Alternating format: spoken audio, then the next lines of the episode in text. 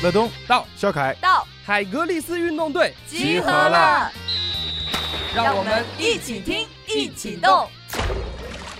欢迎来到海格力斯，我是乐东。本期节目我们又邀请来了贝贝来到我们的节目，欢迎。Hello，大家好，我是贝贝，很高兴我又回来了。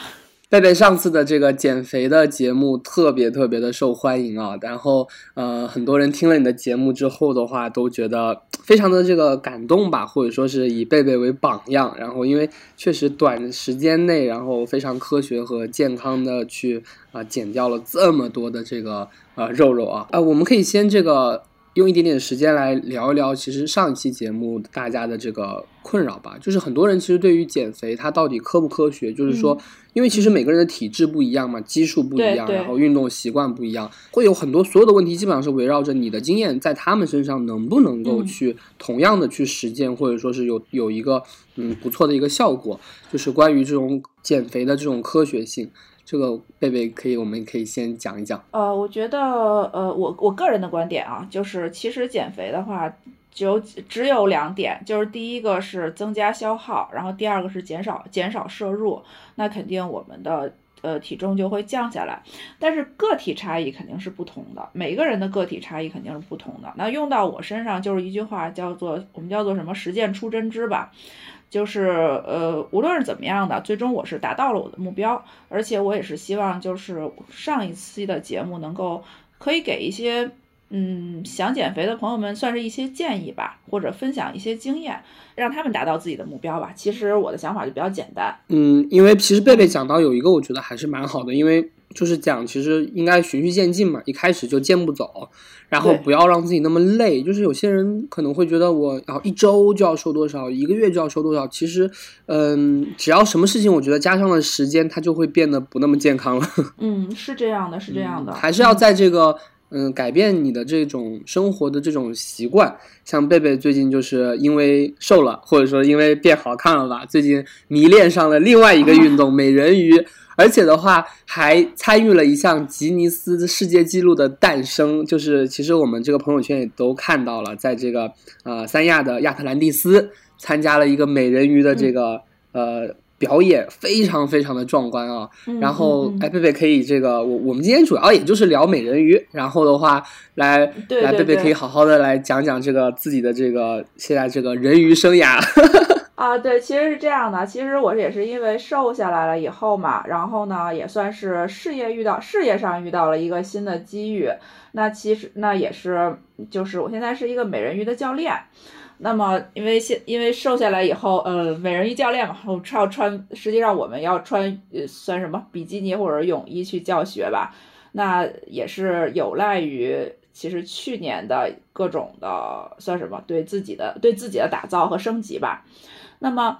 呃，我先来先来简单的介绍一下美人鱼这项运动吧，因为美人鱼呢，它算是一个比较算什么带流量的一个网红项目可能特别网红大家在很多的 对网红很网红，大家可能可以看到一些明星们的加入。然后会在像抖音呀、小红书啊，就各种视频上就能刷到这些项目，发现很多人在做美人鱼运动。那美人鱼到底是什么呢？就是美人鱼实际上我的定义就是它是一项新兴的泳池潜水运动。就是为什么呢？因为有些人会说，哎，那美人鱼不就应该在海里吗？那其实它不是的，它的大部分的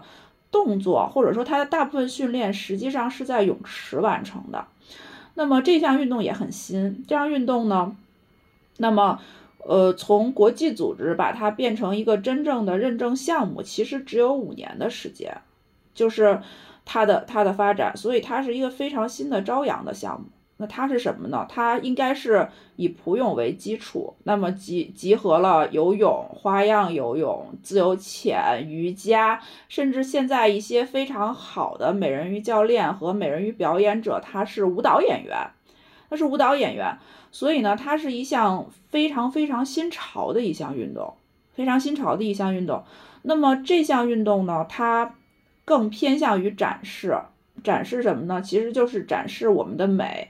或者说是我们在水中的美，嗯，又它呢就比较展示，或者说比较平和。那么这个平和就代表着它更容易上手，更容易上手。呃，我见过很多人就是做亲子的美人鱼，然后也见过一些，嗯，对水本身害怕的一些朋友，他穿着美人鱼的衣服坐在泳池里去感受水的这种亲近和感觉，帮助他克服对水的恐惧。那么其实这些都是有帮助的。那么就这项运动的发展来讲，那么二零一八年呢，国家体育总局水上运动中心在降乐举办了普泳锦标赛上，那么第一次将美人鱼作为表演项目。那么二零二一年，也就是今年，也就是今年前两个月嘛，那么我们的美人鱼吉尼斯世界纪录是在三亚诞生了，当时是授予的是亚特兰蒂斯酒店，然后是最大规模的美人鱼秀。呃，那么现在呢，世界的各大潜水组织都在不断的更新和推美人鱼的课程和教材，就希望推动这项运动发展，让更多人加入到这项运动中。呃，我不知道你有没有，因为乐东你本身是竞技运动员，我不知道你有没有关注过美人鱼的比赛。这两年美人鱼的比赛会很多，就是我会看到很多很多美人鱼比赛的信息。呃，还会还会有听过，应该是官方也会要举办他的美人鱼美人鱼的比赛。其实这个是也是这项运动算是蓬勃发展的一个标志吧。嗯，反正在我这个朋友圈里面，或者说我听到的一些周围的声音里面，确实很多人他可能觉得自由潜也也很好看，然后会觉得美人鱼的话呢，就是。更加的极致吧，就是可能可能一开始有有人就是想学自由潜，然后学着学着发现，哎，美人鱼更好，然后就去学美人鱼了。但但是就刚刚贝贝说的这个呃比赛啊竞技啊，这个美人鱼是是类也是类似于这种艺术体操一样的那种打分项目吗？还是说它也是比谁游得快、游得游得深？理论上它是不存在，就是我们说的那种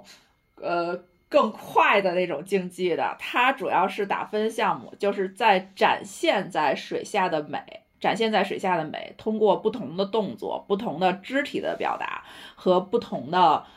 呃，算是组合吧。因为我们像我们在三亚的那场。秀里就有很多的组合动作。那，贝贝可以先讲讲这个三亚的这个亚特兰蒂斯的这个记录吧，因为这个确实我当时看到非常的壮观。是有多少人同时下水，然后做了哪些动作呀？哦，是这样的，我呃，我大概来介绍一下，就是因为我也是很意外，就是今年年初，然后呢收到消息说三亚可能三呃三亚亚特兰蒂斯那边呢会有一场，就是会有一场表演。就是就是在征集，在征集算是，呃，在征集美人鱼报名嘛。然后当时我就报名了，但是实际上我是在去之前一个星期才知道这会是一场就是，呃，进入吉尼斯世界纪录的一场表演，就是世界最大的最呃最大规模的美人鱼秀吧。提提前一个星期我才知道，所以当时之前是没有任何准备的。呃，当时据官方的记录是。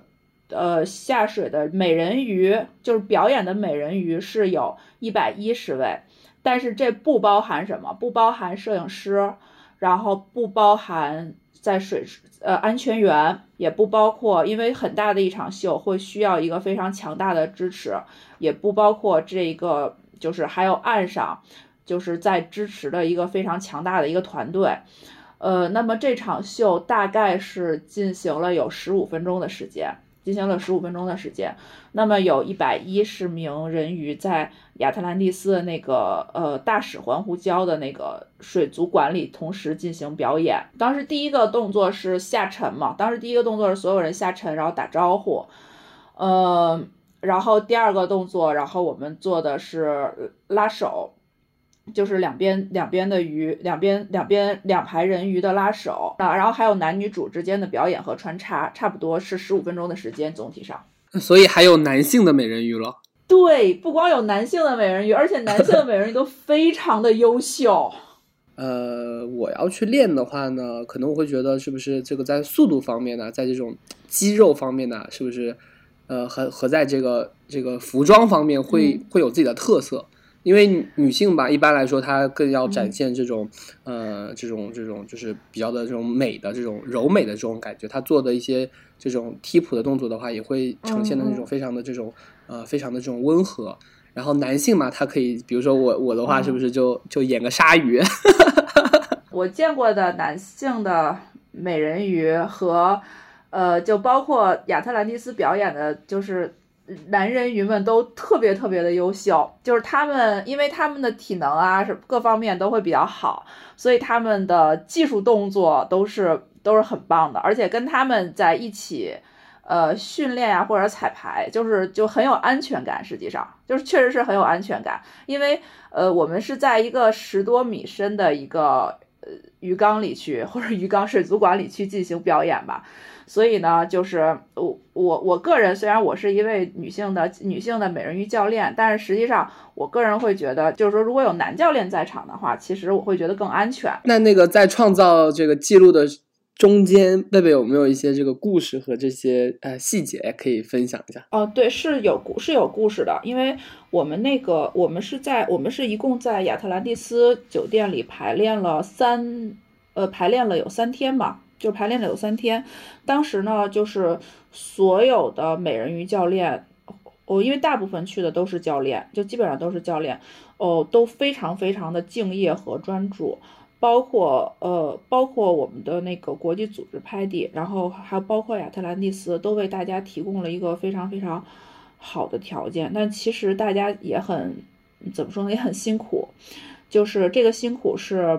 比如说我们从早上就要排练，然后呢一直会排练到晚上，一直会排练到晚上。其实大家都很疲劳了，而且水是二十四度，会比较冷，就穿着比基尼，尤其是男孩子体脂低。呃，尤其是男孩子体脂低，真的是，真真的是比较辛苦。但是，就是所有的人都坚持下来了，而且当时团队里就就最感动的就是那个时候，你知道，就是一个人的力量是渺小的，但是你想水下的人鱼就有一百一百一十位，然后包括岸上的，包括安全员啊、摄影师啊这些辅助的团队，就有一百多人为着一个目标而努力的那种。呃，力量或者是感觉是非常非常的，就是感染人的，真的是非常非常的感染人的。嗯，有的时候就是我们就因为我们表演是要做完成动作的，就是有的时候就是如果是动作大家觉得做的不齐、做的不好，就会看录像，然后反复的去做，然后团队反复的去讨论。我们说美人鱼，虽然我们说美人鱼是一个个人的项目，它跟水下曲棍球不一样，但是我在亚特兰蒂斯的那那几天，就是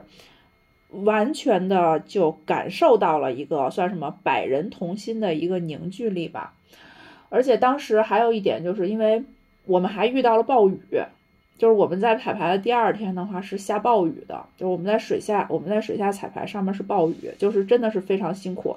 而且。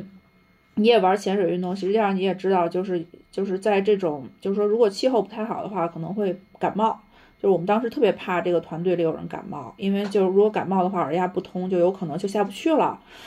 呃，那么实际上就是整个的，包括亚特兰蒂斯的主主，因为它这个吉尼斯世界纪录实际上是属于亚特兰蒂斯酒店的嘛，就是它酒店对我们的照顾什么的也非常非常的好，就一直就有热水啊、姜茶啊什么的，我们所有的人都。嗯，算是什么呢？就是所有的人都都非常的感动，就包就包括，呃，就包括，嗯，就是你知道最最感动的是什么呢？就是那个，因为因为他是有一个受证的仪式的，就是他认证的话和出证是需要一定的时间的。那当时那我估计有半个小时，是不是有了？我因为我在水里，我记得不是很清楚，大概有这么一段时间，啊，所有人都在水里。等着，等着这个认证的出现。当认当那个张证书被拿出来的时候，我那个感觉就是所有的人都欢声雷动啊！这个感觉简直是太棒了。就是不光是有机会建造、见证了一项，算是有机会见证了一项新运动的蓬勃发展，也有机会亲身参与了一项运动的历史时刻。那这个经历其实本身就很难得。其实你也知道，因为我们就包括咱们的球队也一直是在打竞技、打比赛。我们是还是觉得就是什么呢？因为体育精神嘛，它其实就是一个参与，就是重在重在参与。其实我也是在鼓励自己的学生，包括鼓励，呃，队里的或者是俱乐部里的学生或者是队里的队员，就是多去。如果你是美人鱼的话，你可以多去参加这类的比赛呀，或者是活动啊，然后多去感受一下这项运动的叫什么极致的魅力吧。是的，听着都特别的羡慕啊，因为这个。哦因为当时你们的这个照片啊，还有视频都特别震撼。嗯其实我也是有这种疑问的，因为我知道你们其实在那边的时间不长嘛，但嗯是嗯想做到整齐，我觉得这都是挺难的一件事情的。而且嗯水下的环境多多少少也是不像在陆地上嘛。那么每个人就像你说的装备啊，然后每个人的状态呀、它都是是一个蛮难调控的一个事情。然后对对哎完成了的话，确实会非常的这个兴奋啊。因为我相信这个其中的一些一些这个事情啊，或者说其中的一些这个嗯变故，只有你们参与的人才知道。嗯，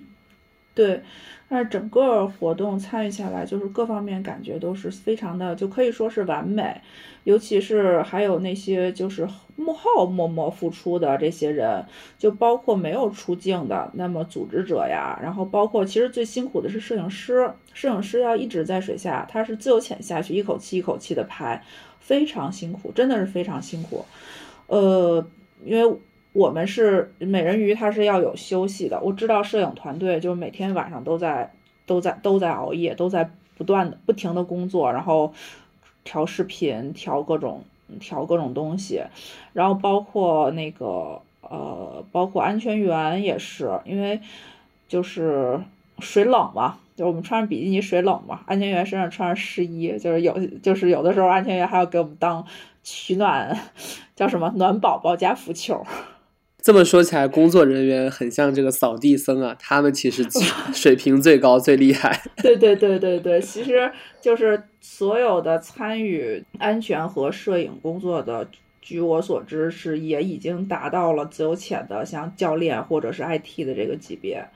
就是大家都是大家作为一个算是大家作为一个专业的团队，然后再做一些在做专业的事情。告诉大家一个好消息，海格力斯运动队建立了自己的微信公众号，只要在微信当中搜索“海格力斯运动队”便可找到。我们会在公众号里发布更多有关运动的精彩消息，希望大家多多关注，和我们一起运动。因为这个吉尼斯世界纪录的这个诞生，它可以说是，呃，算是这个前段时间的一个这个高潮吧。但其实平时，特别是到了夏天之后的话，这个网红项目的属性一点都不弱啊！真的是我在游泳馆现在都看到非常多的这个呃人去学这个、学这个美人鱼，然后可能那个人都不会游泳，就是其实我觉得是很好的一个事情，就是让大家让一些这个不会游泳或者说。觉得游泳跟自己没什么关系的人都愿意去尝试这个项目。哎，贝贝可以讲讲，就是这个项目对于这个对于大家的这个吸引力在哪里啊？因为真的是络绎不绝吧，最近的学人鱼的人。呃，对，是络绎不绝。那么这这个项目对大家的吸引力呢？我听过一句话，就是，呃，当然这个这句话可能是专属女性的，她是说每一个女孩子心里都有一个人鱼梦，可能每一个女孩子或者说是她看到了或者听过美人鱼的童话故事，那么大她都有一个成为或者是变成美人鱼的美好的愿景，因为小美人鱼本身就是一个本身就是一个非常善良和美丽的一个代名词。那么，因为我这边呢会接触到很多的学生，我这边也问过我的学生们，他们为什么要哎为什么要来学美人鱼？那其实不同的人给我的答案其实是不同的。那么，比如说，实际上现在学美人鱼最多的其实还是女孩子嘛，女生会比较多一点。那么呢，他们就想，哎，我想与众不同，就是我想，就是让人一听，哎，我是美人鱼，就可以记住我，和别人不一样。那么像有些人，他可能比较喜欢去海岛啊，或者是海边出游。那么持国际认证的美人鱼是，它是可以去，呃，享受美人鱼出海的。这个和其他的玩法是不一样的。那么作为女性来讲，其实我们说就是减脂塑形啊，全方面提升形象气质啊，实际上是每一个女人的终身事业嘛。美人鱼有一个好处是什么呢？它是实际上就是你穿着鱼尾，那个鱼尾其实是很沉的，那个鱼尾其实是很沉的，然后呢再带上脚蹼，那么它实际上是在训练对核心核心力量的要求很高，所以美人鱼是一项能在短时间内。短时间内高效高效率运动，获得一个呃高效率运动的一个呃高高效率燃脂或者塑身的一个运动，那实际上对于城市里的人来讲就很合适，因为我们每天每个人很公平，只有二十四小时。那在这二十四小时里，我要抽出一个时间来训练的话，我一定要会选择一项就是性价比或让我花更短的时间得到更多锻炼效果的项目。那其实美人鱼其实就是就是就是一个。就是我再引申一点，因为我个人也是一位女性嘛，就当时为什么会，呃，为什么会突然？因为你知道我以前是不玩美人鱼的，这个这个其实你是知道的，呃，为什么我会突然开始去玩美人鱼？那其实就是因为，呃，在因为在疫情期间球队都休息了嘛，我就相当于没有球打了。后来呢，就是一个偶然的机会，就是拿了一套鱼皮和鱼尾，然后就下游泳池了。那个时候突然就觉得。练了大概有，练了有练了练完以后觉得极度酸爽，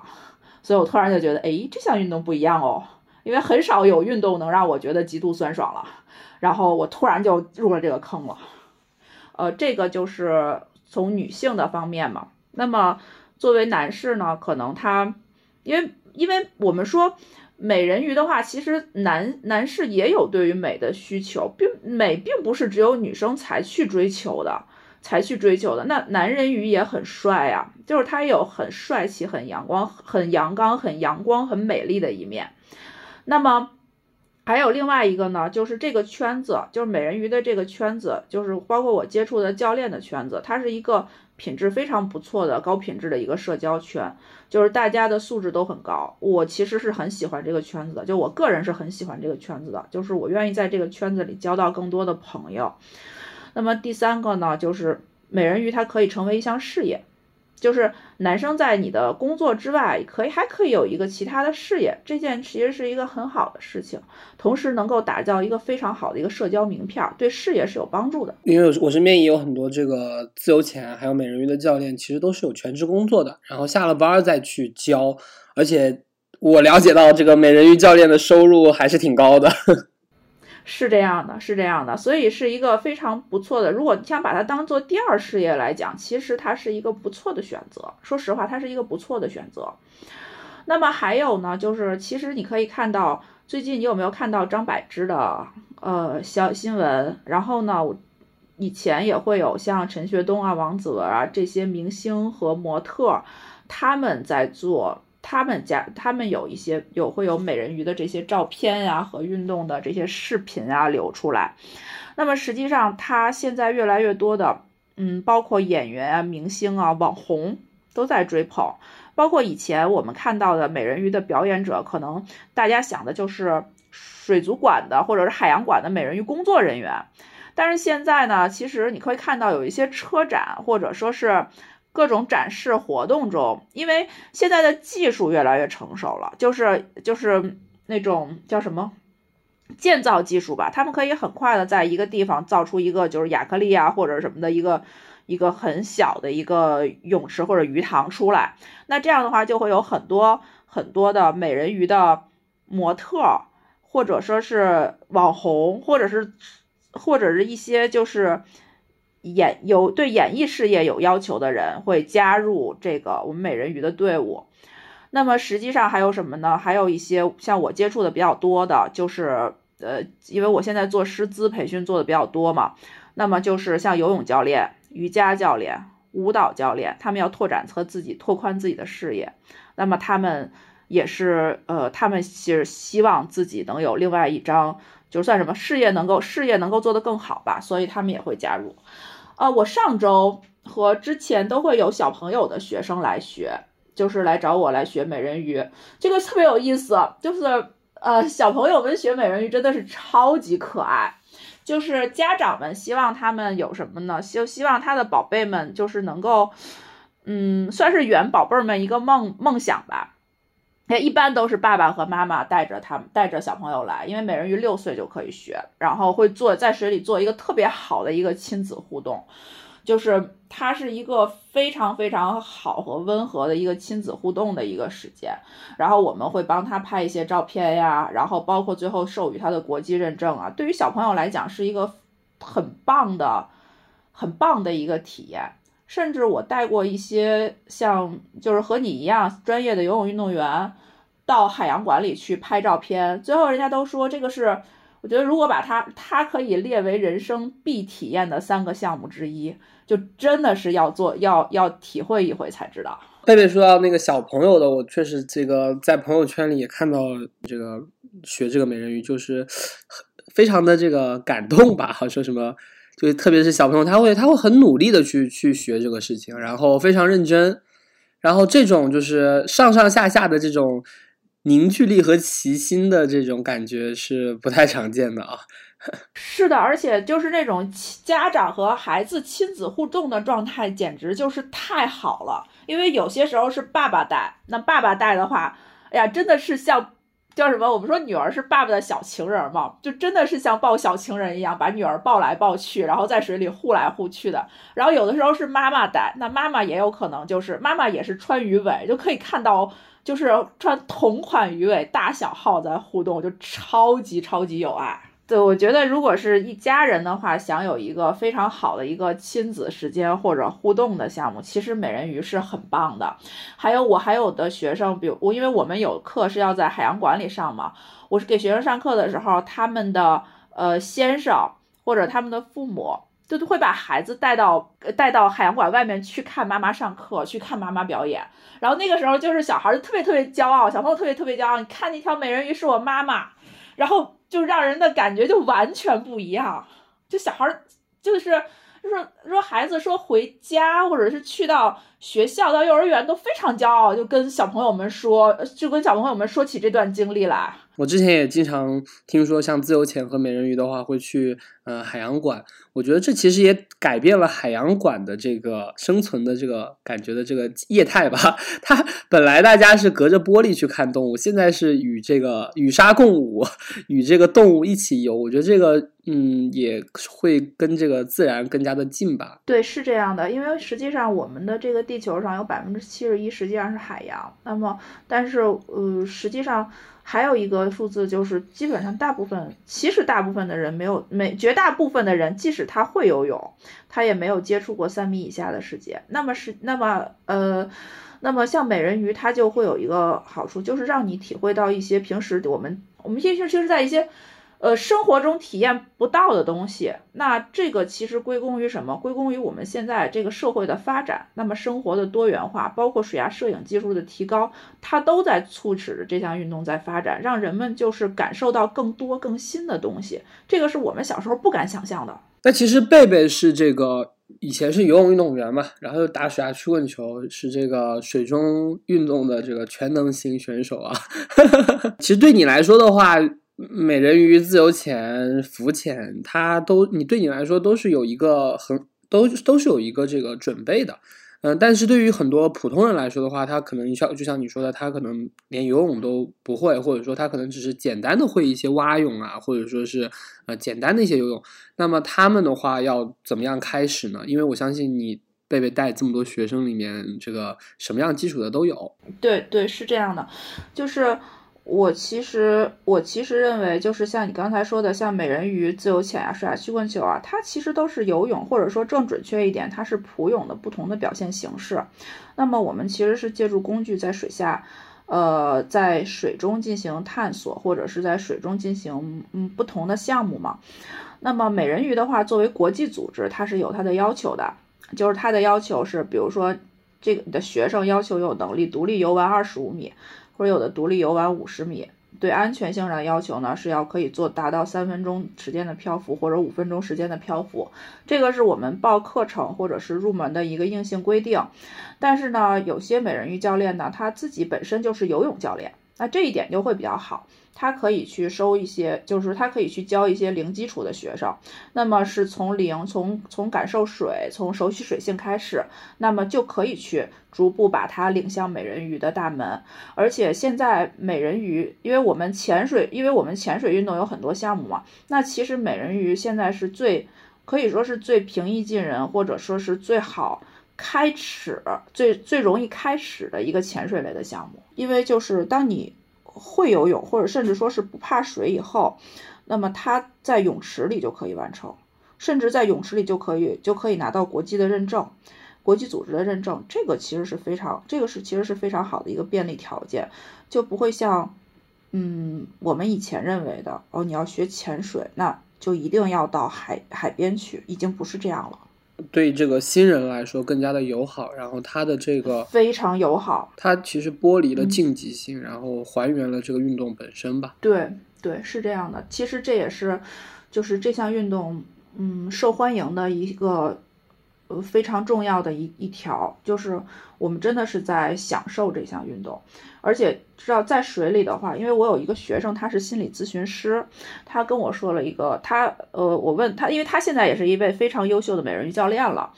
就是他跟我说，我当时问他你为什么要学美人鱼，他说他说因为现在人在都市的生活中，就是每一个人可能在工作或者生活中都会遇到很大的压力。那么在水里呢，首先它是你会水里的压力是帮助人放松的，而且水里有浮力。那么人本身在水里就是一个非常非常放松的状态。美人鱼呢，它又是一项算是嗯展示自我的运动，所以可以让人在一个非常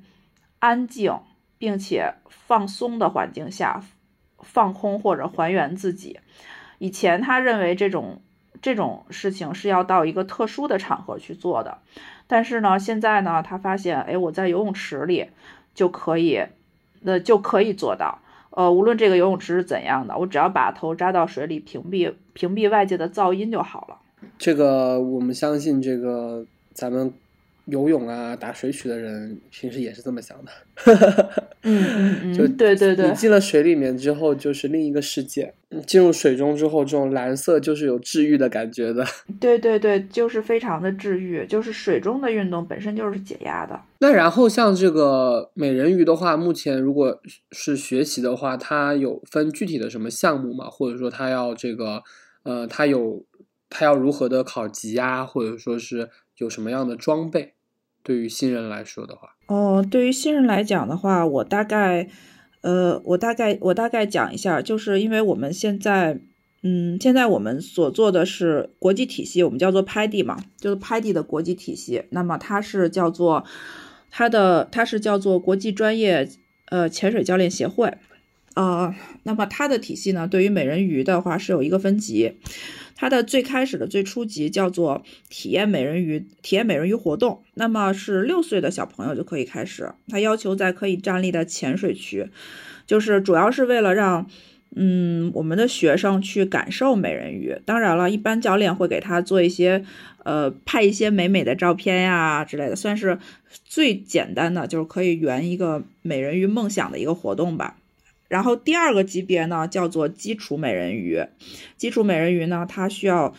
呃，学生先可以游二十五米和漂浮三分钟，这是一个它入门的一个先决条件，就是考，就是来考证。那么，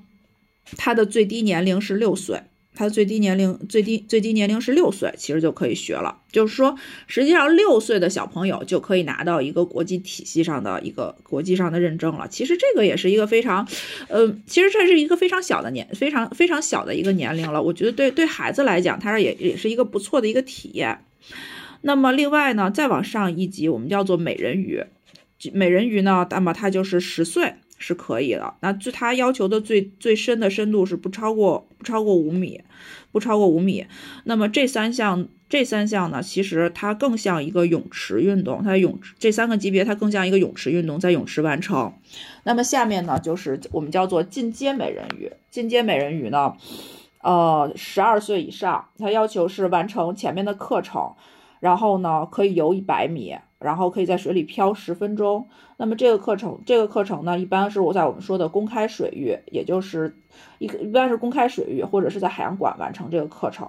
那么当你成为了进阶美人鱼以后呢，就可以再往上去挑战美人鱼教练，就可以把美人鱼变成一项，像我们说的，就是自己的一个职业性的拓展了。嗯，所以实际上它也是我们现在说的美人鱼是所有潜水类运动中里最好入门儿，也是最容易拿到教练资格的一个一项运动了。嗯，而且也是最受欢迎的。对对，也是最受欢迎的，真的是。那像美人鱼的话，我感觉像鱼尾巴呀，或者说脚蹼的话，装备应该也不少吧？至少我觉得那个泳衣都是定制的吧。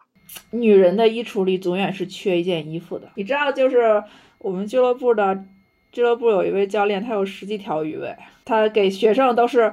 还给学生换着穿，他也做，他是一个，也是一个非常一位，也是一位非常优秀的水下摄影师嘛。就是他给学生换着穿，他自己换造型，他的学生也在不断的换造型，特别漂亮，特别漂亮。就是真的是我没有见过任何，就是所有的美人鱼，包括美人鱼教练，都是有不止一条鱼尾。而且现在国内的鱼尾的设计的品牌也是越来越好，就可以看到各种丰富多彩的不一样的东西出来吧。其实对于呃，其实怎么说呢？其实我们呃美人鱼有很大的一部分就其实就是在展示，所以真的是鱼尾确实还是就是很吸引人的一个点。比如说鱼尾的一些配色，它都是衣服的那个配色都是和面罩呀和这个你的这个妆容都是，还有包括如果说比较精细的话，也会设计一些灯光嘛。都是一个对，非常的这个一一体的，有的有的还会为了这个水水水族馆，或者说你当时拍摄的那个场景，就是会化妆的吗？是一般都会化妆，就是包括美人鱼的课程里也会有化妆这一课。啊，这样的？啊，美人鱼的课程里是有化妆这一课的，